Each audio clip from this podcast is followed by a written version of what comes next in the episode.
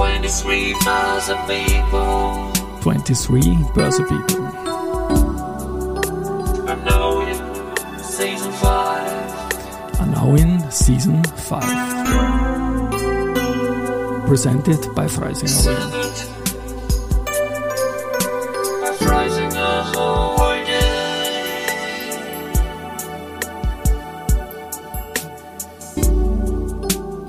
herzlich willkommen wieder zur Serie 23 Börse People. Und diese Season 5 der Werdegang und Personality Folgen ist presented by Freisinger Holding. Mein Name ist Christian Drastil, ich bin der Host dieses Podcasts und mein zwölfter Gast in Season 5 ist Karin Lehnhardt, ESG-Expertin bei der Erste Group, Leiterin des Arbeitskreises Recht und Compliance im Zertifikateforum Austria und amtierende Europameisterin Traditional Arabian Riding im Reitsport, Karin. Super, ich freue mich, dass du da bist. Herzlich willkommen. Danke für die Einladung. Das war gar nicht so leicht zum Ablesen und leicht verkühlt bin ich auch noch, aber ich habe es geschafft und freue mich, dich hier zu haben. Wie gesagt, ähm, nicht wie gesagt, aber ich sage das jetzt einfach, es war eine kurzfristige Einladungssession beim äh, Zertifikate-Jahresauftakt. Wir beide haben mit dem Zertifikateforum zu tun, dazu komme ich dann noch. Ja, und bevor es begonnen hat, irgendwie und alles noch relativ fad war, habe ich mir erlaubt, meiner Sitznachbarin, das warst du, nachdem ich aufs Namensschild geschaut habe und gemeint, hey, spannender Punkt, ESG, erste Group und so weiter, eine Einladung zu diesem Podcast über LinkedIn zu schicken. Und du hast Ja gesagt. Danke dafür. Ja, gut. Werdegang und Karriere-Podcast. Du hast äh, im Jahr 2000 bei einer Erste Bank Tochter begonnen, aber ich denke, da wird ein Studium vorher gewesen sein, oder? Genau. Zuerst habe ich äh, Rechtswissenschaften in, auf der Uni in Graz studiert. Und dann habe ich mir überlegt, wo ich hin möchte. Dann hat sich die Gelegenheit ergeben, äh, eben über die VMG in den erste Konzerne mal grundsätzlich einzusteigen. Dort habe ich drei Jahre lang äh, mit Versicherungsrecht zu tun gehabt und bin dann 2003 Richtung Erste Bank nach Wien übersiedelt. Mhm. Und VMG, da steckt V für Versicherung drinnen. und- Versicherungsmakler, genau. Makler, das MG. Na, ich bin da immer sehr neugierig, dass ich neue Begriffe auch den, den Lesern dann erkläre. Und erste Bank in Wien, Mhm. was waren da die Cases, die du da betreut hast? Angefangen habe ich eigentlich in einem völlig anderen Bereich, nämlich in bei Finanzierungen. Ähm, das war gerade die Zeit äh, der großen Rückberechnungen der Finanzierungszinsen äh, aufgrund des OGH-Urteils damals im Jahr 2003. Erinnere ich mich, ja. Ich war zwar immer auf der, auf der, auf der Geldanlageseite, aber das kann ich mich noch gut erinnern. Ja. Genau, also da, da ist die Abteilung natürlich dann aufgestockt worden und da haben wir uns vom, vom rechtlichen und von äh, und abwicklungstechnisch auch damit beschäftigt. Und naja, dann eigentlich eh ziemlich bald, zwei Jahre später, bin ich dann Richtung Kapitalmarktrecht, habe ich mich weiter verändert, weil es doch, ich sage aber, verlockender war. Also das war dann innerhalb der Rechtsabteilung deine Spezialisierung. Genau, das war innerhalb der Rechtsabteilung und 2005 haben dann eben die, erstens die, die, die, die, die großen Schritte von der Europäischen Kommission angefangen, das ganze Kapitalmarktrecht zu vereinheitlichen. Stichwort MIFID I. Und äh, das war halt also für mich sehr verlockend, bei etwas völlig Neuem mitzumachen von Anfang an auf europäischer Ebene und das war wirklich sehr spannend. Bist du eine der ersten Bankerinnen oder ich möchte das äh, entgendern jetzt irgendwie Banker, Bankerinnen, die beim MIFID gelächelt hat? Ist das irgendwie leiwand oder ist das etwas, was dir auch irgendwie taugt oder so? Ja, es ist spannend. wirklich? Okay. Es, es ist schon spannend. Ähm, ich meine, gut, man, man fragt sich natürlich, äh, MIFID ist, glaube ich, eine never-ending Story. Es wird teilweise schon von der MIFID 3 gesprochen, aufgrund des MIFID-Reviews. Ähm, also man kann schon, man hat schon seine Phasen, wo man dazwischen irgendwann einmal verzweifelt und denkt, wohin führt der ganze Zug oder wo oder was wollen sie überhaupt? Wir sind eh schon so reglementiert von vorn bis hinten, dass wir uns kaum bewegen können oder links und rechts schauen als Banken. Äh, wohin soll das noch weiterführen? Äh, das, was aber schon spannend ist, also ich glaube, die MIFID äh, am Anfang hat auf, auf jeden Fall die Berechtigung gehabt, das Ganze ein bisschen zu vereinheitlichen, in einen Rahmen zu setzen. Äh, die Frage ist halt, ähm, ich sage jetzt mal, der Bankensektor ist sehr reglementiert. Die Frage ist, wie geht es mit, mit anderen Providern äh, um, die am Markt mehr oder weniger außerhalb des Finanzsektors dazukommen. Stichwort die ganzen App-Betreiber natürlich, die der, der Regulatorik nicht unterliegen. Aber es ist durchaus ein spannendes Thema, doch. Da hat dein ehemaliger Vorstand und mein Matura-Kollege Peter Bossek immer wieder in die Richtung sehr viel gesprochen, auch den du ja sicher auch sehr gut kennst. ne? Genau, ja. Genau. Liebe Grüße zur, wo ist er? Luminor. Luminor. Group. Luminor. Genau. MIFID 2 haben wir jetzt momentan gerade. Mhm. Okay. Nur ich möchte das auch irgendwie, ich habe das immer irgendwie Noch. weggeblendet, weil ich mir dachte, das ist etwas im Journalismus, wo noch, genau, dann, dann ähm, schauen wir mal, ob der Kelch MIFID 3 und in welche Richtung das geht. Und wir kommen ja dann auch später noch in der Folge ZFA, da gibt es ja auch sehr, sehr viel Dinge, die man da beachten muss. Also wenn ich mich richtig erinnere, du hast dann, okay, da, da gab es eine große Kapitalerhöhung, auch der erste Group in, in der zweiten Hälfte der Zehnerjahre. War das auch ein Case für dich, nehme ich an, oder? Wenn, in deiner Abteilung dann, dass man da irgendwie mitmacht. Natürlich unterstützend und beratend intern, genau, ja. Okay. Und ja, du bist in der ersten dann Bereich Compliance auch sehr stark Mhm. zusätzlich zum rechtlichen dazugekommen, ist Genau. verwandt eigentlich, oder? Es ist verwandt. Äh, Für mich war es insofern ein spannender Schritt, äh, weil ich dann von der ersten Bank in die erste Group gewechselt bin.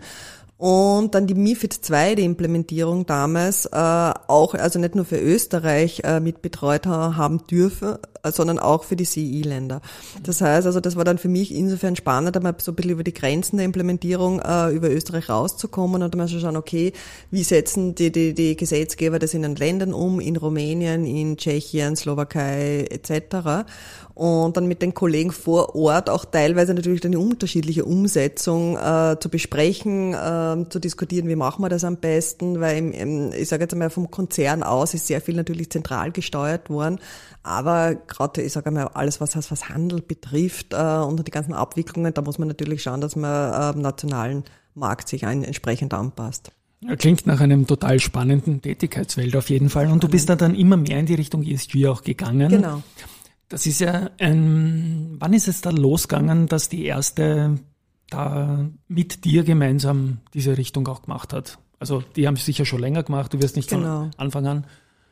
Ähm, also ich sage jetzt einmal, das Thema Nachhaltigkeit ist eigentlich äh, mit 2014 mit der Nadi weggekommen. Äh, das war mal so das erste große, da hat man noch drüber geredet, wie viel Papier verbrauche ich, wie viel davon ist Kopierpapier, welche Autos fahre ich im Fuhrpark etc. Also das hat einmal eher recht harmlos begonnen, drücken wir es mal so aus.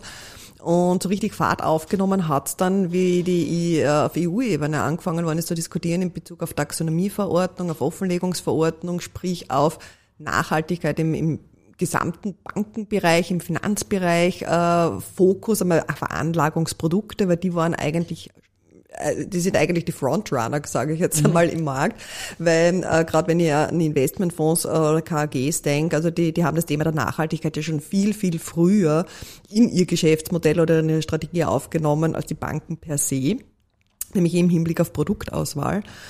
Und ähm, so richtig Fahrt, also angefangen hat es dann so 2018, wo man langsam erkannt hat, okay, da muss man jetzt ein bisschen so mehr machen, eben Offenlegungsverordnung, Taxonomie, da habe ich dann schon ein bisschen angefangen aus der Compliance-Sicht einmal heraus, mich damit zu beschäftigen. Stichwort Anlageberatung und, und, und Product Governance natürlich. Mhm, Und eine Bank wie die erste Gruppe hat ja verschiedenste Möglichkeiten für Privatanleger und auch Institutionelle zur Geldanlage, Fonds, Zertifikate, was auch immer. Und ihr seid da eine Schnittstelle in all diese Richtungen hin, Beispiele jetzt erste Asset Management. Ist das, welche Rolle spielst du in einem Prozess rund um die EAM, wenn wir ein nachhaltiges Produkt zum Beispiel begeben wollen? Äh, also die erste Asset Management ist ja, ist ja die Tochter der erste Genau. Group.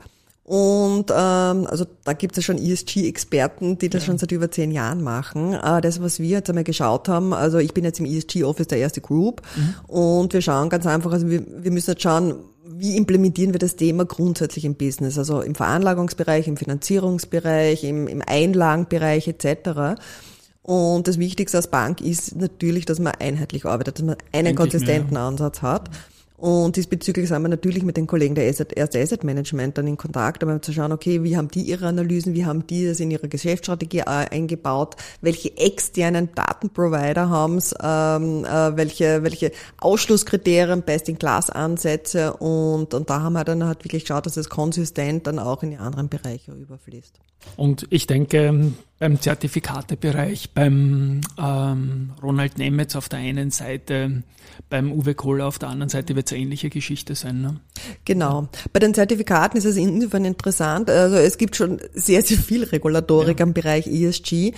Ähm, und äh, für den Bereich Zertifikate gibt es aber in dem Sinn keine Vorgaben, wann ein Zertifikat als nachhaltig vermarktet werden kann, weil es eben nicht der Offenlegungsverordnung unterliegt. Also bei der Offenlegungsverordnung, das sind die Investmentfonds, die AIFs äh, äh, mittendrin.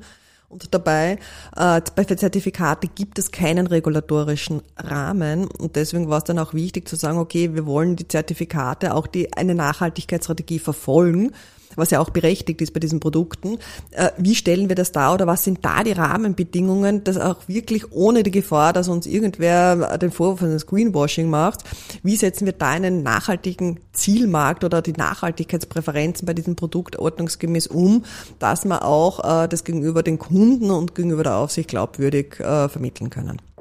Und du bist ja seit 2017 auch Trainerin mhm. bei IIS und IMH und da geht es auch um diese Themen, nehme ich an, oder? Genau, da geht es hauptsächlich um die Themen Kapitalmarktrecht, WAG und natürlich jetzt auch Nachhaltigkeit, ESG. Mhm. Und wer sind da die typischen Leute, die diese Schulungen buchen? Werden die von Banken entsandt oder sind das Studentinnen und Studenten oder auch zum Teil Private, die sich das einfach so geben?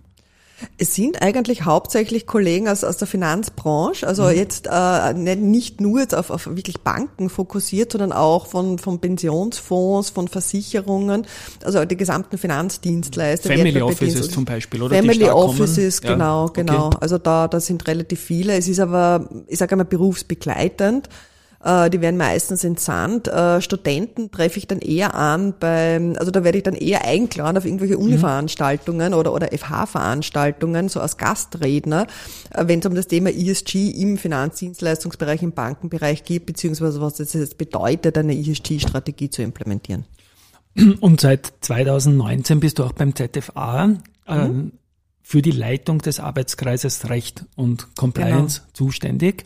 Das denke ich ist auch die Tangente immer zu diesem Zertifikat der Jahresauftakt, wo man dich genau. findet. Was sind da so die, die Aufgabenstellungen aktuell? Ist ja immer ein Riesenthema. Die Heike Abter, die EUSIPA-Präsidentin ist ja da genau. auch europäisch sehr vernetzt, ja. Genau. Und ich glaube, das ist auch der große Vorteil oder das große, große Benefit vom Zertifikateforum. Einerseits, wir treffen uns in regelmäßigen Abständen, also äh, entweder, also zu, zumindest drei bis viermal im Jahr, um uns über regulatorische Änderungen auszutauschen. Äh, es ist mittlerweile durch die ganzen, ich sage jetzt einmal, es tut sich sehr viel mhm. am regulatorischen Markt und, und teilweise nicht oft in der Qualität, wie wir es uns wünschen würden. Das heißt, wir haben sehr viel Interpretationsspielraum.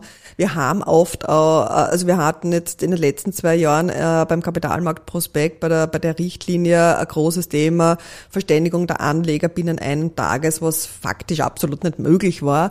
Und bei solchen Themen dann versuchen wir halt wirklich zu diskutieren und äh, uns auszutauschen, wie gehen wir vor, welche Möglichkeiten haben wir, um dann gemeinsam als Zertifikateforum zum Beispiel eine FMA heranzutreten und mit, mit der FMA oder mit anderen Aufsichtsbehörden zu diskutieren, ob dann zum Beispiel die praktische Umsetzung oder die Interpretation, ähm, wie wir es vorsehen, auch tatsächlich auch für sie akzeptabel ist oder nicht. Also da geht es mehr so um ein Networken und um einen Austausch, gemeinsamer Auftritt gegenüber äh, Aufsichtsbehörden und natürlich auch die Verlinkung auf europäischer Ebene mit der OSIPA da in den ganzen Konsultations- und Gesetzgebungsverfahren. Jetzt ist ja die Heike jemand, die immer wieder gesagt hat, dass bei der Regulatorik übers Ziel geschossen ist. Also wurde das, siehst du das als Rechtsexpertin auch so? Schwierig, Frage, ja. das ist, ja. ist echt schwierig zu sagen. In manchen Punkten ja. ja. Also ich glaube, in manchen Punkten äh, verbeißen sie sich manchmal. Äh, also ich sage jetzt einmal Beispiel, weil ich vorhin auch die App-Anbieter und die mhm. Provider angesprochen habe. Es ist also eine große Diskussion mit Robin Hood. Mhm klar, die ganzen Neo-Broker und die so weiter. Neo-Broker ja. etc., äh, die, die ihre Apps wirklich so aufsetzen, äh, dass es ein bisschen so Gamification-Faktor hat. Also wo dann vielleicht gerade die Jugendlichen mit zwei Klicks in hochriskante mhm. Titel veranlagen können, vielleicht auch gar nicht wissen, was das auch bedeutet weil, weil es halt wirklich sehr auf, auf Gamification ausgelegt ist und, und eben nicht auf äh, ordnungsgemäße Aufklärung etc. etc.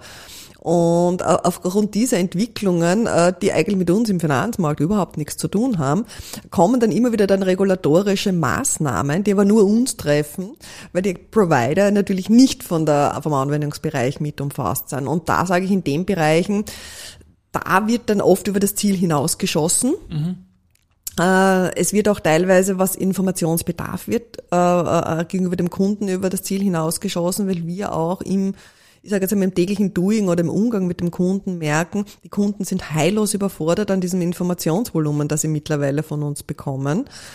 Äh, andererseits hat aber auch vieles natürlich seine Berechtigung. Also das muss man natürlich auch dazu sagen.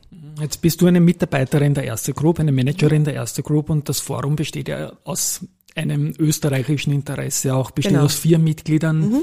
Du bist da quasi die ESG-Verantwortliche, die auch äh, mit anderen Verbänden, DDV ist ja sehr stark, äh, auch in Deutschland, Genau. spricht für alle Banken, nehme ich an, oder? Genau, genau. Also im Zertifikateforum sind ja noch, noch die anderen Emittenten in Österreich vorhanden, wie Raiffeisen Sektorbank Austria, Genau. Fontobel. Ja. Und äh, da ist es halt natürlich ganz wichtig, dass wir jetzt äh, eine gemeinsame Position finden. Also das ist wirklich die österreichische Pos- Position vom österreichischen Markt. Wir tauschen uns sehr oft äh, mit dem DDV aus, weil wir wissen, der, der deutsche Markt ist meistens der Vorbild auch dann für den österreichischen Markt und dann auf, auf äh, ich sage jetzt mal, europäischer Ebene dann über die OSIPA in diesen Arbeitsgruppen. Jetzt sind ja vor allem die beiden österreichischen Emittenten auch sehr stark in Osteuropa unterwegs und du hast im Vorgespräch auch gesagt, in der erste Group gibt es natürlich auch starke Aufgaben für dich in Richtung ESG und Osteuropa.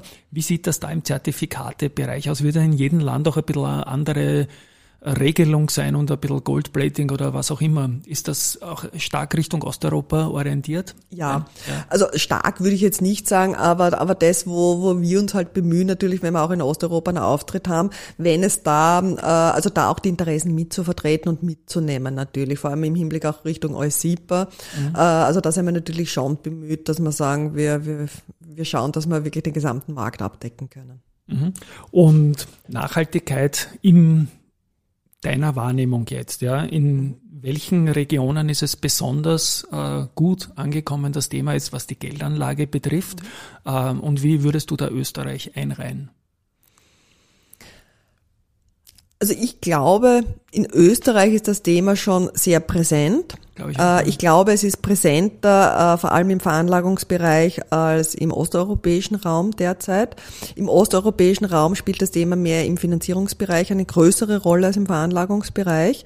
Äh, Das, was ich aber in Österreich jetzt gemerkt habe, also seit letzten August müssen wir die, unsere Kunden nach den Nachhaltigkeitspräferenzen in der Anlageberatung befragen. Das, was ich einfach festgestellt habe, die Kunden sind ein bisschen überfordert mit dem, was der Regulator vorgesehen hat. Also sie sagen dann, ja, ja, ich habe Nachhaltigkeitspräferenzen. Und wenn ich sie dann frage, na ja, was ist äh, eher so Richtung Taxonomie oder Offenlegungsverordnung oder diese Principal Adverse Indicators, die wesentlichen Auswirkungsfaktoren. Also da, da steigen dann wirklich die meisten aus.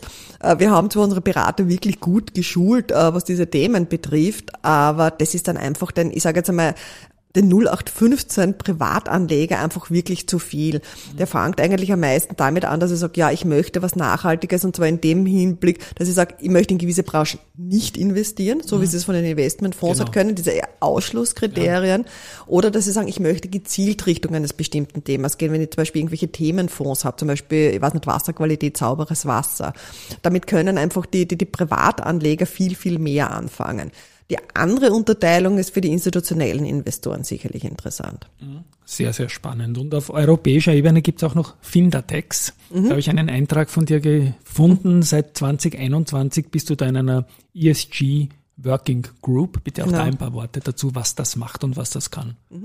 Die Findatex ist äh, ähnlich wie WM Datenservice, Datenprovider. Findatex, äh, die Zielgruppe sehr stark ausgerichtet an Investmentfondsmanager beziehungsweise an Versicherungsbranchen, also sprich an diejenigen, die bestimmte Informationen auf Portfolioebene kalkulieren und analysieren müssen.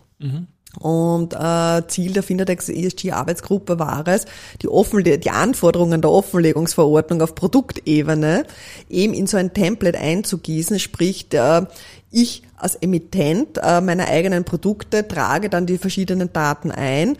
Und wenn jetzt äh, der große Portfolio-Manager kommt und überlegt, kann ich diesen Titel, zum Beispiel erste Group-Aktie, in mein Portfolio mit ein, äh, aufnehmen, in mein nachhaltiges, passt es dazu, passt es nicht dazu, habe ich eine Nachhaltigkeitsstrategie, Ausschlusskriterien, Best in Class, was auch immer, dass er dann auf Basis dieser Daten, die wir dort eingepflegt haben, dann sagen kann, okay, unser Zertifikat, unsere Emission, Bond, Aktie, was auch immer, passt in dieses Portfolio oder passt nicht dazu. Es ist ein riesiges Template im Moment. Da muss man dazu sagen, also das, was die Offenlegungsverordnung auf Produktebene vorsieht in den ATS, das ist wirklich sehr viel. Das hat man nicht in einer Aber Stunde. du lächelst dabei, wenn du das sagst, die meisten verzweifeln. Das ist, das ist mein, mein, mein Learning von dieser Folge. Sie lächelt bei MIFID und sie lächelt bei Offenlegungsverordnungen. Das ich glaube, bei, bei, bei Ja. der Offenlegungsverordnung ist es mir das das Verzweiflungslächeln. Verzweiflungslächeln, ja. Da es ist wirklich viel und vor allem es, es ist leider Gottes auch in der Regulatorik nicht sehr konsistent umgesetzt. Also eben auf Unternehmensebene muss ich die äh, beispielsweise gewisse Faktoren auf, auf, auf Jahres-, auf Geschäftsjahrbasis offenlegen und bei der Offenlegungsverordnung muss ich das plötzlich auf Monate, Quartale oder was auch immer runterbrechen, wo die Daten einfach nicht da sind oder einfach auch nicht kalkulierbar sind. Aber da sind wir jetzt dann, treten wir in Konsultation. Ja. Und es ist ja auch so, glaube ich, dass sich da gefühlt dauernd was ändert, oder? Und das Ganze fast zweimal die Woche oder so. Aktuell ja. Aktuell ja. Und ich höre von börsennotierten Unternehmen, die sich mit der EU-Taxonomie herumschlagen, Mhm. müssen natürlich, vor allem wenn sie in mehreren Ländern tätig sind Mhm. mit ihrem Geschäft, dass das in jedem Land anders ist und dass die nicht lächeln beim auch nicht verzweifelt, sondern nur noch heulen. Das glaube Du ich lachst. Ja, ganz kurz noch ein paar Worte zur EU-Taxonomie und dem Status jetzt. Ja. Ja. Die Taxonomieverordnung, also das ist ein lebendes Werk. Ja. Äh, sie, äh, die EU-Taxonomie, die Kommission hat jetzt einmal, also da gibt es ja sechs Umweltziele, die definiert sind. Auf, auf, auf, auf Level 1 Ebene und auf Level 2 Ebene gibt es dann äh, zu jeweils diesen, se- diesen Umweltzielen, zu jeder Wirtschaftsaktivität irgendwelche Schwellenwerte, technische Screening-Kriterien. Und also ich glaube, jeder Verzweifelte nur irgendwie annähernd versucht für jede Wirtschaftsaktivität, also ich sage jetzt einmal, wenn man sich vorstellt, zum Beispiel Mobilität, Transportbereich, das ist nicht einfach Transport LKW oder irgendwas. Ich, also ich, ich glaube, da gibt's alleinig schon 20 Unterkategorien oder was. Also Transport auf Schiene, auf Wasser, mit LKW, mit dem Zeug, mit dem. Mit Spionageballonen und so weiter. Mit Spionageballonen, die werden vielleicht sehr genau. CO2-arm. Ja, eh, genau. Äh, Und da gibt es eben die verschiedensten Schwellenwerte. Und das Ziel ist es ganz einfach zu sagen, wenn ich in irgendetwas investiere, egal ob jetzt das- als Finanzierung dem Kunden oder dieser, diesem Projekt bereitstelle oder in der Veranlagungsschiene, dass ich sage, okay, ich, ich stelle fest, ich muss es irgendwie screenen anhand dieser technischen Kriterien zu schauen, ist es taxonomiekonform oder ist es nicht taxonomiekonform. Jetzt haben sie mal für die ersten zwei Umweltziele, das ist Klimaschutz und Anpassung an Klimawandel, für 70 das sind die derzeit CO2-stärksten Wirtschaftsaktivitäten, einmal die, die, die äh, Kriterien definiert. Für die anderen vier Umweltziele, das ist gerade in Ausarbeitung, hätte bis Ende letzten Jahres fertig sein sollen. Wir hören leider Gottes seit letzten Sommer nichts mehr von, von der technischen Expertengruppe, die das ausarbeiten soll. Bis wann wir das jetzt einmal bekommen? Und äh, für die ersten zwei Umweltziele kommen noch weitere Wirtschaftsaktivitäten natürlich dazu. Also es ist Und du lächelst trotzdem, ich pack's nicht. Ja. Es kann ja jederzeit wieder ein Aufbau. Wälz auf deinem Arbeitsplatz landen. Den Das tut's, ja. Das tut's auch, ne? Das tut's auch, Das ja. tut's auch. Ähm, Stichwort Wälzer. Ich denke, wenn du diese Position in der erste Group hast, wirst du auch im Geschäftsbericht ein bisschen mithackeln müssen, nämlich Mhm. oder? im Nachhaltigkeitsteil zum Beispiel, oder? genau, Haben genau. wir jetzt ja gerade Saison. Also die, die, ich sage mal, die Haupttätigkeit, das macht eine Kollegin von Ja. mir, die jetzt Aber wenn man am dich schon hat, ne? Ist. Ja. Äh, aber natürlich, wir schauen natürlich im Team, dass wir da äh, äh, unterstützen. Jeder hat seinen eigenen Bereich. Also ich eben speziell Veranlagungsbereich Sustainable Finance. Mhm. Ähm, äh, schaut, dass ich da den Austausch oder die, die notwendigen Informationen von den Kollegen bekomme, um das in den Bericht einzupflegen. Äh, andere Kollegen haben andere Teile, also das ist ein, ein Gemeinschaftswerk unter der, der, ich sage jetzt einmal, der Herrschaft von einer Kollegin, die das wirklich ganz, ganz toll macht und engagiert. Na wunderbar, na muss es, muss es, muss es geben und es ist äh, sehr viel jetzt über Europa gesprochen worden und ich danke mal für diesen großen Exkurs ESG und Zertifikate und Banken. Ja, und du bist auch Europameisterin im sportlichen Bereich. Ich finde Genau. das faszinierend. Ähm, bitte sprich darüber auch noch kurz. Ich habe es abgelesen in der Anmoderation und in welchem Bereich bist du ähm, amtierender Champion? Genau. Also ich sage mal grundsätzlich, die Klasse ist, es ist Westernreiten äh, im, im Verein der Vollblut-Araber. Okay. Äh, also das ist auch äh, Öst, äh, europäischer Verband, ähm, der jedes Jahr die offene Europameisterschaften abhält mit den verschiedensten Disziplinen. Einerseits eben eng englische Reitdisziplinen, andererseits Western. Ich bin eher in den Western-Disziplinen äh, zu Hause. Und, Und äh, da haben wir auch das typische Western-Gewand dann genau, an, oder? genau, Schön. ja.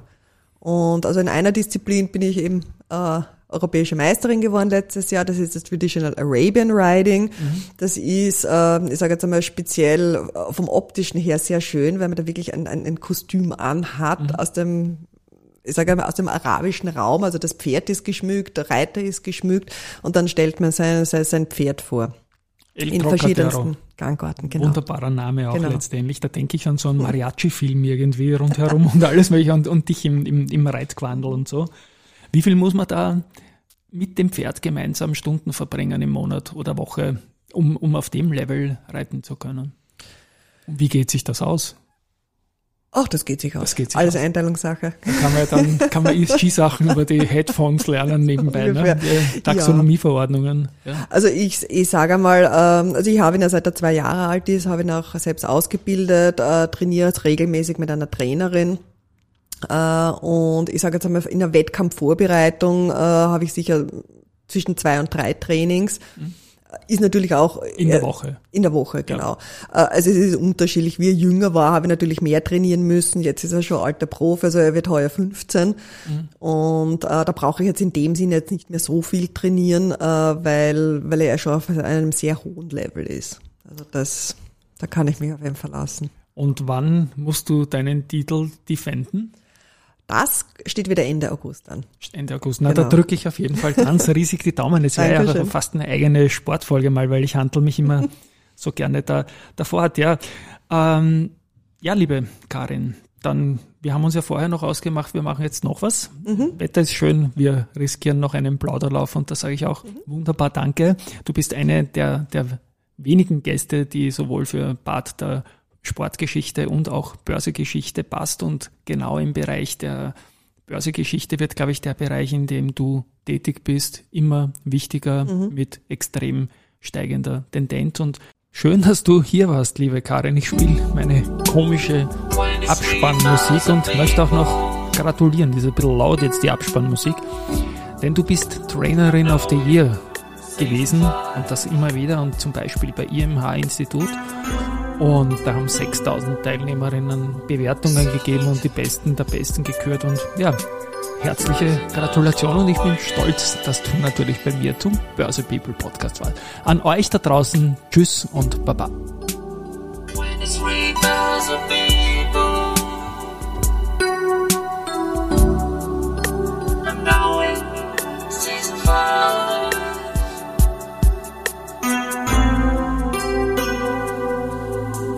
yourself.